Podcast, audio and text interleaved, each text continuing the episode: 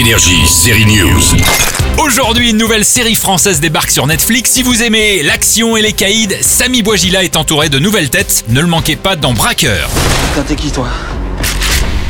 Braqueur débute par un braco normal, sauf que ce sont des braqueurs qui en braquent d'autres, mais pendant ce temps-là, la nièce du braqueur en chef se fait passer pour une escorte et vole le sac d'un mec, un caïd de la drogue. Qu'est-ce que tu veux? T'as une équipe? Il y a 300 kilos de coke qui arrivent sur le port d'Anvers.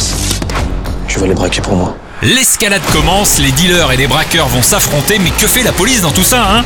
Bah ils sont très absents. On veut ta caisse et moi je prends tes frites. Braqueur est signé Julien Leclerc, c'est sur Netflix. Maintenant, si vous êtes un peu fan de Star Wars, vous êtes allé voir Dune probablement, mais depuis deux jours, il y a un ovni sur Disney ⁇ de l'animation japonaise qui revisite Star Wars. Ça s'appelle Star Wars Vision. La force est ton allié depuis le jour de ta naissance. Et oui, on croit avoir des visions d'ailleurs. C'est improbable et pourtant c'est vrai, le savoir-faire de Studio Jap est mis à contribution pour étoffer l'univers Star Wars.